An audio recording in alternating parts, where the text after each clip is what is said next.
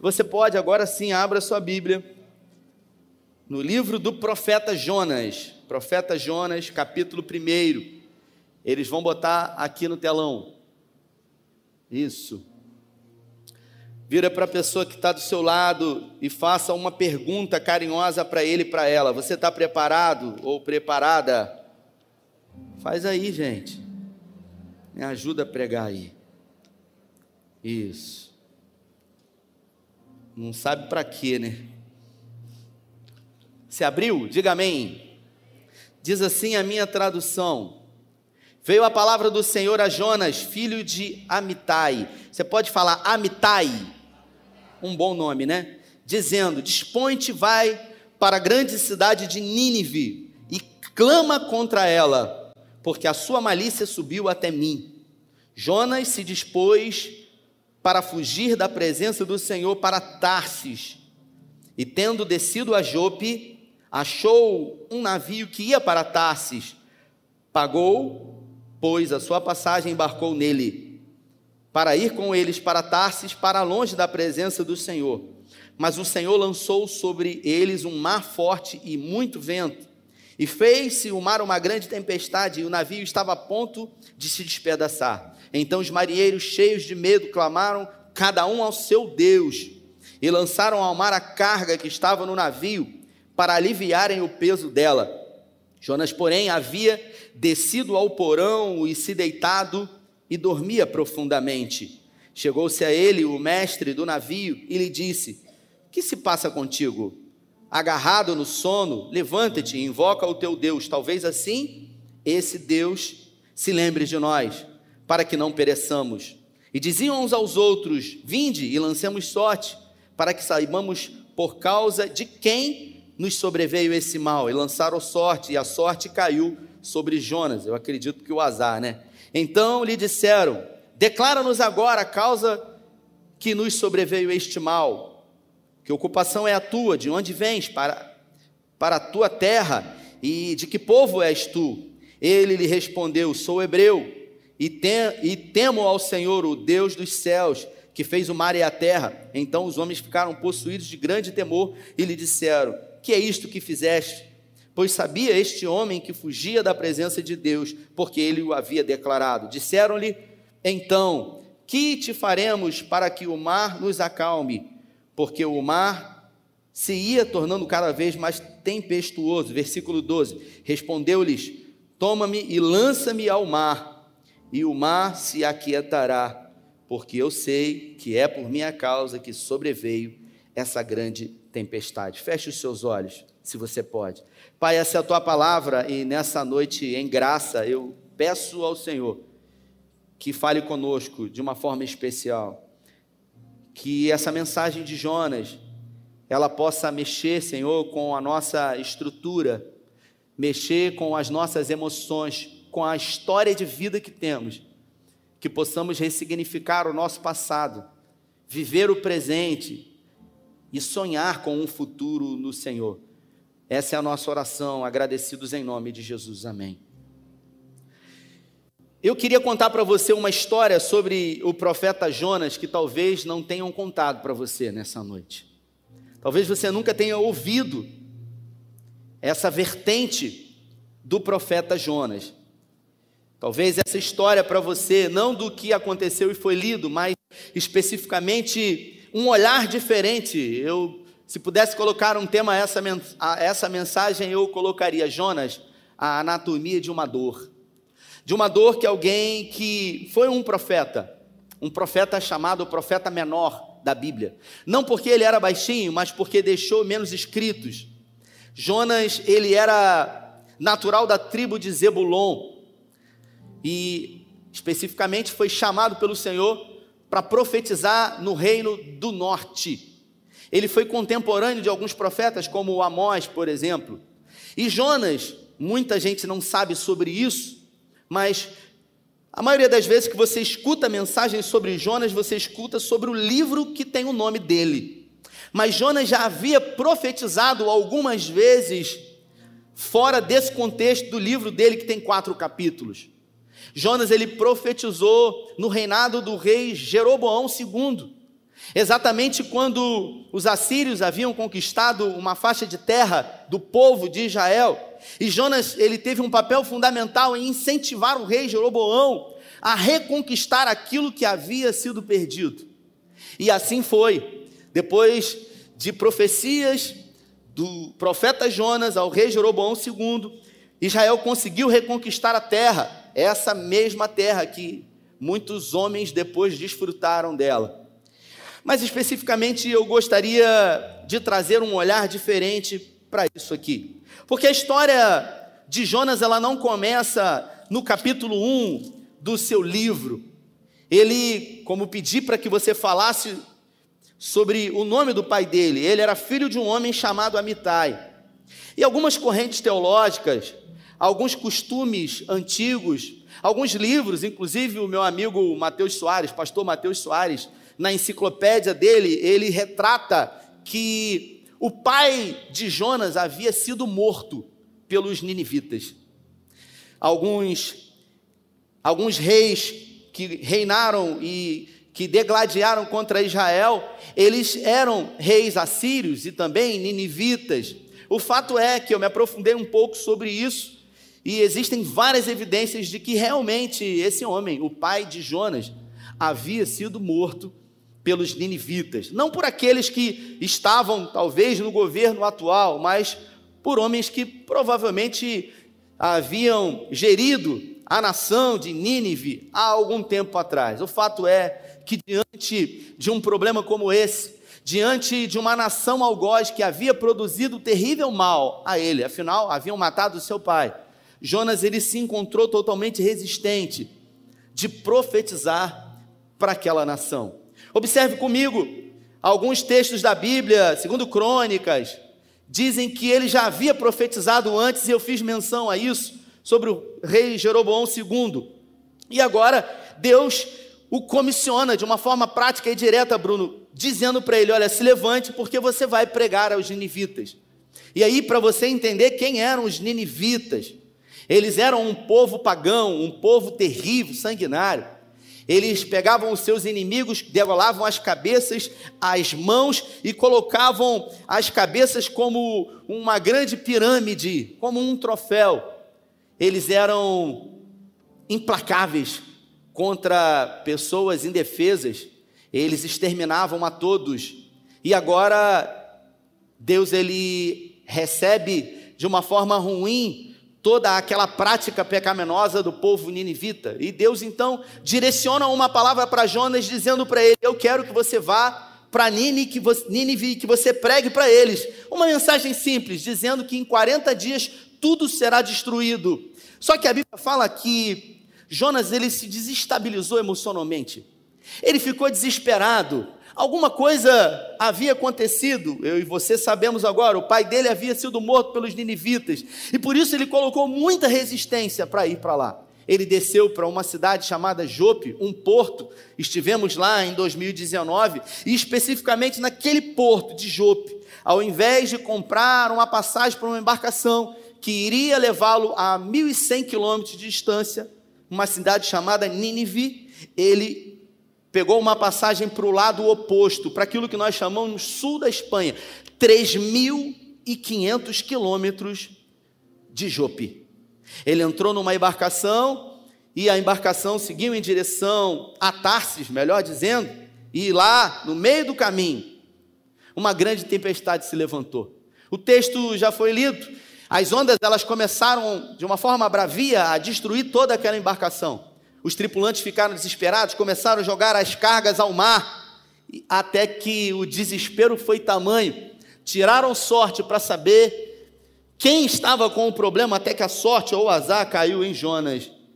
E ele confessou para os marinheiros daquela embarcação, dizendo para eles: Olha, o problema sou eu.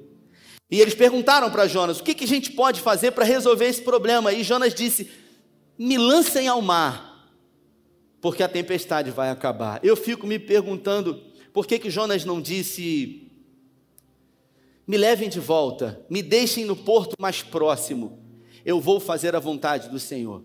O que faz alguém que era um profeta, alguém que foi chamado pelo Senhor, alguém que já havia realizado grandes obras com sucesso, agora fazer totalmente o contrário, porque ele, ele foi o único profeta que, foi, que fez exatamente o oposto do que foi pedido. Ele fez o contrário de tudo que foi pedido, sabe? Quando você sabe o que você tem que fazer para dar certo, e você faz o oposto, mas ainda assim ele teve sucesso. E a gente acaba entendendo que quando a gente tem um problema na nossa história, quando você tem um trauma na sua vida, na sua infância ou até mesmo na, na sua adolescência, na sua juventude ou na fase adulta, quando você tem um problema com alguém, na grande maioria das vezes, você quer fugir disso. Porque todo ser humano, como humano que é, entre duas dores, ele vai escolher sempre a menor. Então, entre pregar para os ninivitas ou fugir do chamado de Deus, para ele era menos doloroso fugir e por isso ele resolveu fugir. Mas quem pode fugir de Deus? Quem pode fugir de um chamado de Deus? Mas às vezes as nossas fugas, elas não são tão racionais. Às vezes as nossas fugas, elas são até mesmo inconscientes. A gente não se dá conta disso. Eu me lembro que eu era pequeno, muito jovem ainda, e havia sido criado numa família muito grande. E logo quando comecei a me dar conta de mim, me foi contada uma história sobre um irmão do meu avô. Meu avô possuía muitos irmãos, mas um irmão dele havia acontecido um problema entre eles dois. E aquele problema fez com que o meu avô se decepcionasse. Quando esse relato foi trazido para mim, meu avô já era morto. Mas quando essa mensagem foi passada para mim, eu passei a produzir ódio e também rancor sobre essa pessoa, sobre esse meu tio avô. E isso se arrastou por, durante muitos anos. Eu me lembro de ter encontrado essa pessoa algumas vezes na rua e ao encontrar já ter um estereótipo, uma imagem, uma história formada sobre ele, trazendo propriamente razões que haviam sido ditas por alguém que já nem estava vivo sobre o mal que havia sido feito a ele. É, o que aconteceu foi o seguinte: haviam matado esse tio-avô dentro de mim, por causa de um trauma, uma história mal resolvida, um problema de família, que fez com que de geração em geração isso foi levado à frente e fez com que a família se dividisse. Eu me lembro que nenhuma vez, em todos esses anos, houve um uma aproximação desse meu tio avô por causa de um problema. Tudo o que eles fizeram a vida inteira foi fugir disso, foi tentar de alguma forma se falar, falar mal do assunto e não querer tratar esse assunto, porque a gente é assim. A gente é tendencioso a a querer fugir dos nossos problemas, a não querer falar sobre os abandonos que nós vivemos, as frustrações que que aconteceram na nossa caminhada e todo ser humano, ele é aquilo que a psicologia chama, ele é um conjunto de questões idiosincráticas. Essa palavra idiosincrasia, ela, ela retrata quem você é na sua construção subjetiva. Nós somos como uma cebola. Se você pegar uma cebola e se você começar a descascar essa cebola, essa cebola, ela é formada de camadas. E quando você terminar a última camada da cebola, ela acaba. Não existe nenhum núcleo específico. Existem camadas, sabe? Que são as construções das nossas vidas, as nossas relações, os nossos atravessamentos. Esse sou eu e esse é você. Afinal, nós não somos um corpo. Já diria Gênesis que nós não temos uma alma. Muita gente pensa que tem uma alma. Muita gente pensa que é um corpo, mas a verdade é que nós somos uma alma e possuímos um corpo. Por isso, em Gênesis, quando o próprio Deus soprou em suas narinas e o texto diz: "E fez alma vivente". Você é uma alma. Por isso, quando você está diante do corpo de alguém que partiu, você não está diante da pessoa mais, porque ela não se encontra mais ali, e sim o corpo que um dia ela habitou dentro. Nós temos um corpo. e somos uma alma. E é exatamente nessa alma, no que nós chamamos de centro das nossas emoções, que tudo acontece, que os traumas eles são gravados e marcados, que as questões mal resolvidas elas interferem diretamente nas nossas relações atuais e também atrapalham os sonhos que nós temos. Afinal, Jonas, ele deixou de fazer a vontade de Deus por causa de um trauma que havia sido feito por um povo que matou seu pai. E por isso, diante de pregar para os ninivitas, ele resolveu pedir a própria morte. Ele primeiro fugiu e depois de fugir, ao ser indagado por aqueles homens, disse: Olha, me lancem no mar, porque eu prefiro morrer do que ter que pregar para eles. Você imagina o nível de dor? Você imagina um nível de ressentimento? Você imagina quanto tempo Jonas nutriu esse sentimento? A pergunta que eu me faço, Renata, Deus poderia ter enviado qualquer pessoa para pregar para os ninivitas, sim ou não? Sim. Porque o que fez o povo ninivita se arrepender não foi a boa mensagem, foi uma mensagem de cinco palavras. Ele pregou totalmente contrariado e mesmo contrariado, todo o povo se converteu. Mas Deus fez questão de insistir para que ele levasse a mensagem. Por quê? Porque Deus é especialista em produzir ainda mais dor? Não, porque Deus gostaria que aquilo que aconteceu no passado pudesse ser ressignificado para que não interferisse no futuro em Deus. Muitas são as vezes que o meu passado e o seu futuro atrapalham para que possamos viver o presente. Por isso tem muita gente que não vive. Existe uma diferença entre viver e existir.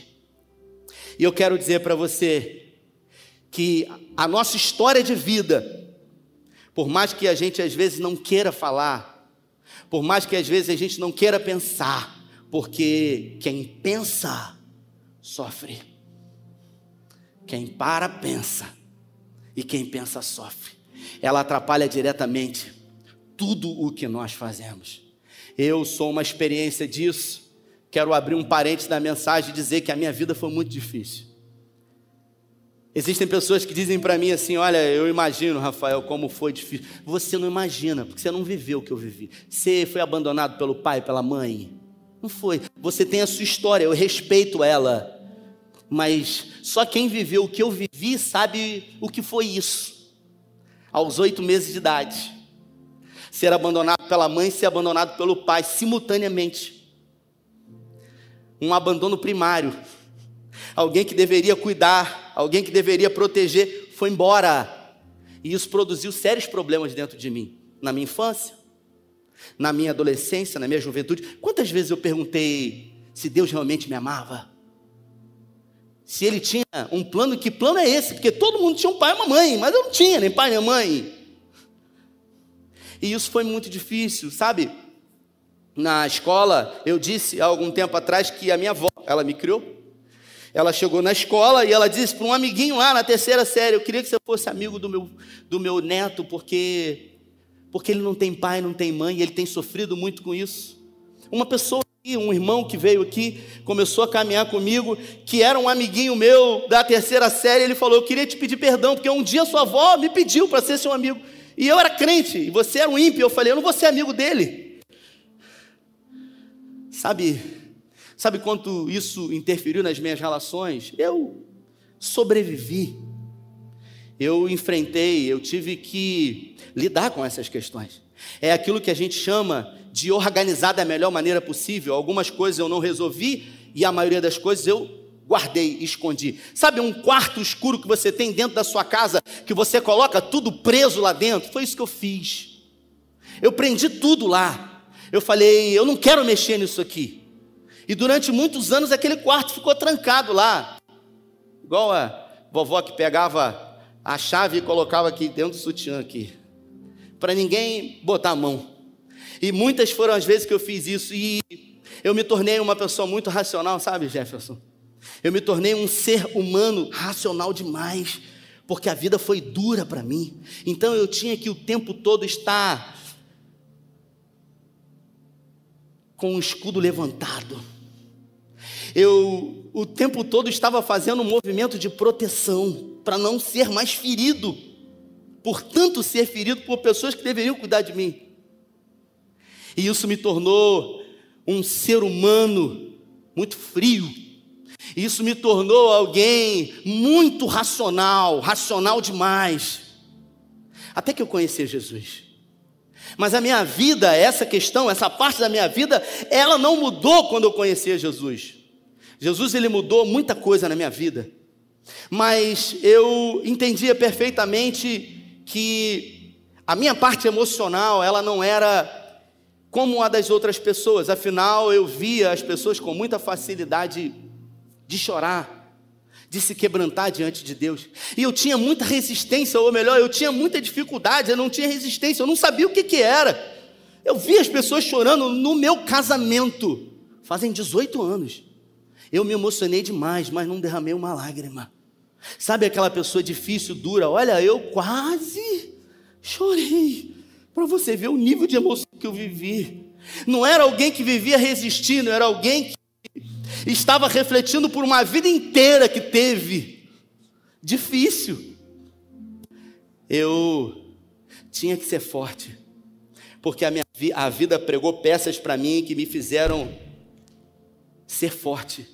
E durante muito tempo eu precisei ser forte, durante muito tempo eu tive que ser forte, durante muitos anos eu tive que ser resistente à dor, à decepção, porque eu não queria mais viver aquilo que eu vivi, e ninguém sabia disso.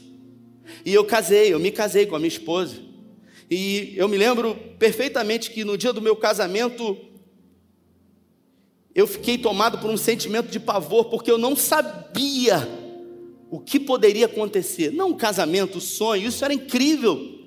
Mas o que poderia acontecer ali, porque o fato de eu estar chorando seria uma coisa que eu não estava acostumado, porque eu não me lembro, desde muito pequeno, chorar publicamente. E casei com a minha esposa. E vivemos alguns anos de casados juntos. O filho não veio, a gente, logo que casou, ela já tinha um animalzinho, um cachorrinho, um poodle. E aí esse poodle veio morar com a gente. E aí, para quem tem animal de estimação, sabe como é. Sabe o carinho, sabe o afeto, aquela coisa de você, sabe, ter uma relação incrível com aquele animal. É isso. Quem tem, adora. Quem não tem, não gosta. E a gente tinha aquele animalzinho, pastor Levi, que ficou 16 anos com a gente. E ela já estava muito debilitada, o nome dela era Duda, e já era visível os tumores e que nos próximos dias ela ia morrer. E quando eu vi que aquele animalzinho ele estava na iminência de morte, sabe, uma angústia começou a me dominar, não pelo fato somente de perder o animal, é muito mais do que isso. É porque eu não sabia qual seria o meu comportamento diante da perda daquele animal. Sabe quando você sabe que você vai ser tomado pelas suas emoções e você vai perder o controle? Eu me lembro que eu fiz uma oração ao Senhor. Eu me lembro que ela já muito mal, não comia direito. Eu fiz uma oração, Anderson. Eu fiz uma oração. Eu falei para o Senhor: Senhor, eu queria te fazer um pedido. Eu, eu queria que o Senhor levasse, que esse animalzinho morresse de madrugada. Eu não queria que morresse de dia. E essa, essa oração, Zé, ela revela muito mais do que propriamente alguém que quer enterrar o animalzinho de madrugada. Essa oração, ela revela alguém que não queria que as pessoas vissem o comportamento que eu não sabia o que iria acontecer se fosse durante o dia. E eu me lembro que às 5 horas da manhã eu acordei naquela madrugada e eu fui até ela, ela estava quente ainda, mas ela já havia morrido. Eu peguei a cachorrinha, coloquei num carrinho de mão, fui para a esquina da minha casa, ainda de noite, no inverno, fiz um buraco, coloquei ela naquele buraco, me dirigi para minha casa. E na área de serviço onde ela ficava, onde ficava a caminha dela, ali eu me encostei na parede, deslizei até o chão, olhei para a comida e para a água dela e eu comecei a chorar. Depois de anos e anos, que nunca mais havia acontecido isso, eu comecei a chorar, e não foi um choro qualquer, foi um choro preso, compulsivo, de alguém que não conseguia controlar, foi um choro, sabe, que rasgava a minha alma. Eu me lembro que horas depois, a minha esposa chegou ali e ela olhou para mim e a minha esposa ficou desesperada, porque Carla nunca havia me visto daquele jeito. Na verdade, Carla não conhecia aquele Rafael, mas é claro que a gente sofre pela perda do animal. É claro que a gente sente a falta. Mas aquele choro tinha muito mais a ver com as questões que eu havia vivido na minha vida inteira.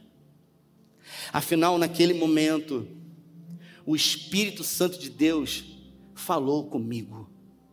Deus resolveu, através da morte daquele animal, falar comigo e eu ouvi pela segunda vez. Eu já tinha ouvido a mesma voz quando havia me convertido, quando ele disse para mim: Eu sou para você o pai que te abandonou, eu sou para você a mãe que foi embora. E naquela madrugada, o Espírito Santo disse para mim: Meu filho, ninguém consegue ser forte o tempo inteiro. Sabe quando a graça do Senhor, ela, ela destrói todas as suas barreiras. Sabe quando o Senhor, ele joga por terra todos os muros da sua alma. Sabe quando ele derruba todas as cercas que durante muito tempo foram levantadas para mascarar as suas emoções por causa de uma dor que você viveu? Sabe quando alguém durante muitos anos sofre e vive fugindo de outros relacionamentos para evitar uma dor? Não se permitindo mais viver a experiência de se relacionar com outras pessoas. Talvez você esteja vivendo isso. Talvez em algum momento pessoas feriram muito você, sabe? E através do que foi feito a você foram levantadas barreiras.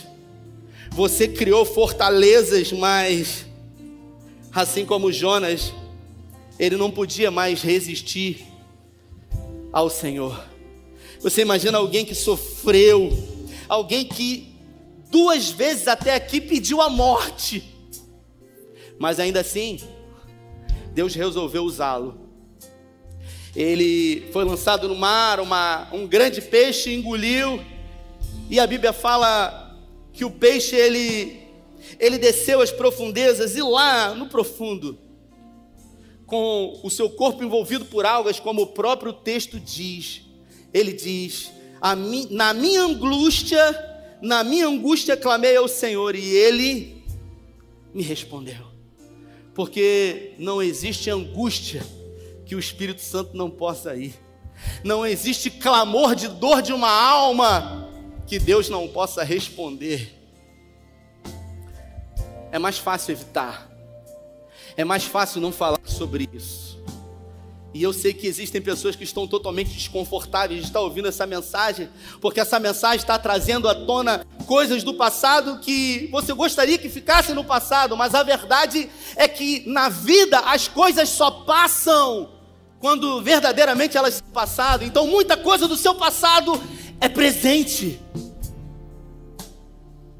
Está vivo aí pulsando. É como uma parte do corpo que a gente lesiona, machuca, e a gente quer esconder para que ninguém toque. Mas vira e mexe, a gente conversa com alguém e alguma coisa toca, lembra, e a gente sofre. E a gente vive em contato com a dor. E tudo que a gente quer é apertar um botão e se libertar dessa dor, mas isso não é possível, porque isso precisa ser ressignificado. Isso precisa ser perdoado. E para ressignificar, você tem que olhar para isso novamente. E a Bíblia fala que ele, durante quatro dias, ele atravessou a cidade pregando, dizendo: em 40 dias tudo vai acabar. E você sabe o que aconteceu? Eles se arrependeram. O povo se arrependeu, o rei promoveu um jejum e todos se arrependeram. Não foi uma mensagem poderosa, foi o Espírito Santo que convenceu. O fato é, escute isso, mesmo não querendo fazer, mesmo contrariado, ele pregou e todos se salvaram. E depois que todos se salvaram, ele teve sucesso na sua missão, ele se encontrou infeliz e ele foi para debaixo de uma espécie de parreira, sabe? E dormiu ali. Enquanto ele dormia, Deus fez com que uma vegetação subisse e produzisse sombra sobre ele. E quando ele acordou, tinha uma sombra. E ele ficou muito feliz com aquela sombra. Ele ficou muito feliz porque tinha uma sombra que protegia ele, uma vegetação. Só que enquanto ele dormia novamente, Deus mandou uma lagarta para que comesse tudo aquilo. E quando ele acordou, ele viu o sol na cara dele. E ele pediu a morte novamente.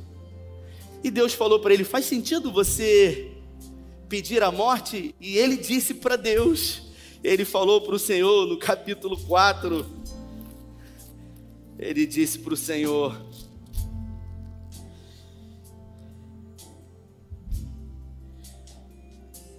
Eu sabia, eu sabia que se eu pregasse aos ninivitas, o Senhor iria perdoá-los, porque as misericórdias do Senhor não têm fim. Ele sabia que se ele fosse pregar e se aquele povo se arrependesse, Deus teria compaixão daquele povo. Tudo o que Jonas gostaria não era de fazer a vontade de Deus, o que realmente ele gostaria, e ele nunca disse aqui, mas fica claro, era vingança. Era que todos morressem por aquilo que haviam feito no pai dele. Muitas são as vezes que, por causa de traumas que nós vivemos, ao invés de nos posicionar e fazer a vontade de Deus, tudo o que nós desejamos, talvez nunca tenhamos coragem de falar, mas o que a gente quer realmente é vingança. É vingança por aquilo que foi feito. Por quê? Porque nos deformamos. E quando eu vivi aquela experiência de choro, sabe? Quando ele atravessou de uma forma de uma forma poderosa as minhas resistências e disse para mim, meu filho, ninguém consegue ser forte o tempo inteiro. A partir daquele dia tudo mudou na minha vida. A partir daquele dia eu me tornei uma pessoa que eu nem sabia que existia dentro de mim. Um ser humano que chora, que sente, que sofre, mas que também pode ressignificar. Algumas questões disso aqui começaram a ser resolvidas porque muitos relacionamentos meus eram atrapalhados diante daquilo que refletia aquilo que havia sido feito em mim. Eu queria que você se colocasse de pé. E eu quero me dirigir a você. Você que veio aqui hoje. E essa mensagem falou com você. Deus trouxe você aqui hoje para ouvir essa palavra. Essa palavra de alguém que desejou a morte ao ter que enfrentar o passado, as dores. Mas eu quero me dirigir a você, porque eu creio, porque eu creio, se Deus colocou essa no meu coração, Ele trouxe você aqui para ouvir. E você ouviu o testemunho de alguém que não teve vergonha nem medo de dizer o que aconteceu na minha vida e o que vai acontecer na sua vida, se você tiver a coragem de fazer aquilo que você precisa fazer. O que eu preciso fazer? Você precisa se render. Você precisa não mais resistir, porque ninguém é forte o tempo inteiro. Ninguém consegue ser forte a vida inteira. O que tem acontecido na sua vida é que os traumas do passado têm atrapalhado as suas relações e a sua vida no presente, inclusive o sonho de Deus no futuro. Se essa palavra falou com você, nós não temos mais tempo. Mas eu não gostaria de sair daqui sem que a sua vida mudasse, porque a palavra de Deus é poderosa para mudar a vida, assim como mudou a minha. Eles vão adorar o Senhor. Eu queria orar com você. Eu vou descer e eu vou orar junto com você. Isso, sai do seu lugar. Sai do seu lugar. Eu quero orar com você. Nós vamos orar. Eu creio. Eu creio que a palavra é poderosa para mudar realidades para ressignificar o passado, para influenciar no presente e para mudar o destino, o futuro em Deus. Uma folha em branco todos os dias é colocada diante de nós, com uma caneta em nossas mãos, para que nós possamos escrever a nossa história. Afinal, Cristo morreu a nossa morte, para que pudéssemos viver a nossa vida nele. Jonas, um homem de Deus. Eu estou falando de Deus. Eu não estou falando de alguém que vivia uma vida promíscua. Eu estou falando de um profeta menor. Eu estou falando de alguém que, por causa de um trauma vivido no passado, decidiu não mais fazer a vontade de Deus. E por que, que Deus não mudou? Por que, que Deus não fez um milagre? Porque existem coisas que nós é que precisamos fazer. É assim. Na vida, às vezes somos feridos. Na vida, às vezes sofremos abandono como eu sofri. Eu nunca, na minha vida, tive uma referência do que era ser um pai. Quem ia ser o meu pai era o meu avô, morreu quando eu tinha três anos. O terceiro abandono da vida. Você sabe o que é isso? Só que no dia em que Cristo entrou, Ele começou a me empurrar para um lugar. É aquilo que Paulo fala em Romanos no capítulo 8, versículo 28. Se você ama Deus, tudo vai empurrar você para um lugar, que é o propósito de Deus. Tudo empurrou Jonas para um lugar, o propósito de Deus. E quando você está no propósito de Deus, e você conseguiu ressignificar e organizar tudo aquilo que aconteceu com você, Deus permite que você escreva uma nova história. Foi nessa igreja aqui que, mesmo não tendo referência do que era seu marido, mesmo não tendo que era referência do que é ser um pai, que eu fui colocado para ser líder do ministério de família da igreja. Mesmo sem ter tido exemplo. Foi nessa igreja aqui, que agora no dia 6 de junho, vai fazer quatro anos, que eu, através de jejum e oração e ajuda de muitas pessoas, consegui realizar os antigos. Tentou me matar e não conseguiu, só me fortaleceu. O Geraldo Rufino ele disse: quando falaram para ele: Você não tem trauma de ter comido comida do lixo? Ter trauma? Eu tenho imunidade. O que, que é isso?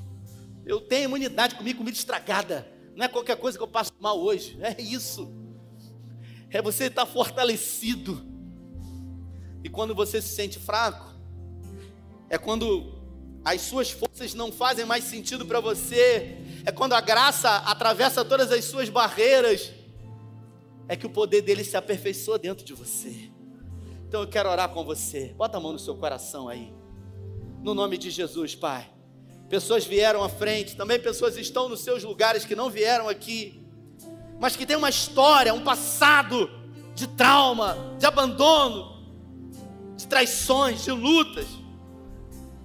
Eu não sei, mas eu peço ao Espírito Santo de Deus que onde as minhas palavras não podem ir, que o Senhor vá e que o Senhor liberte esse homem e essa mulher das prisões existenciais, da alma, do ser. E a mesma coisa que o Senhor fez comigo, que o Senhor faça hoje na vida desse homem, que o Senhor faça hoje na vida dessa mulher, que o Senhor faça hoje na vida dessa jovem, em nome de Jesus, porque nós cremos que o Evangelho ele é libertador, que o Evangelho ele é transformador que o Evangelho é vida nova. Pai, obrigado pelos louvores, pela palavra, obrigado pelo culto de hoje, por uma palavra rema direcionada que produzirá mudança em vidas. Guarda a nossa casa, o nosso casamento, os nossos filhos e continue com a tua mão a nos abençoar. Oramos com fé em nome do Pai, do Filho e do Espírito Santo e que essa semana seja a melhor semana da sua vida. Se você crê, levante suas mãos aos céus e dê a melhor salva de palmas a Ele. Deus abençoe você. Valeu!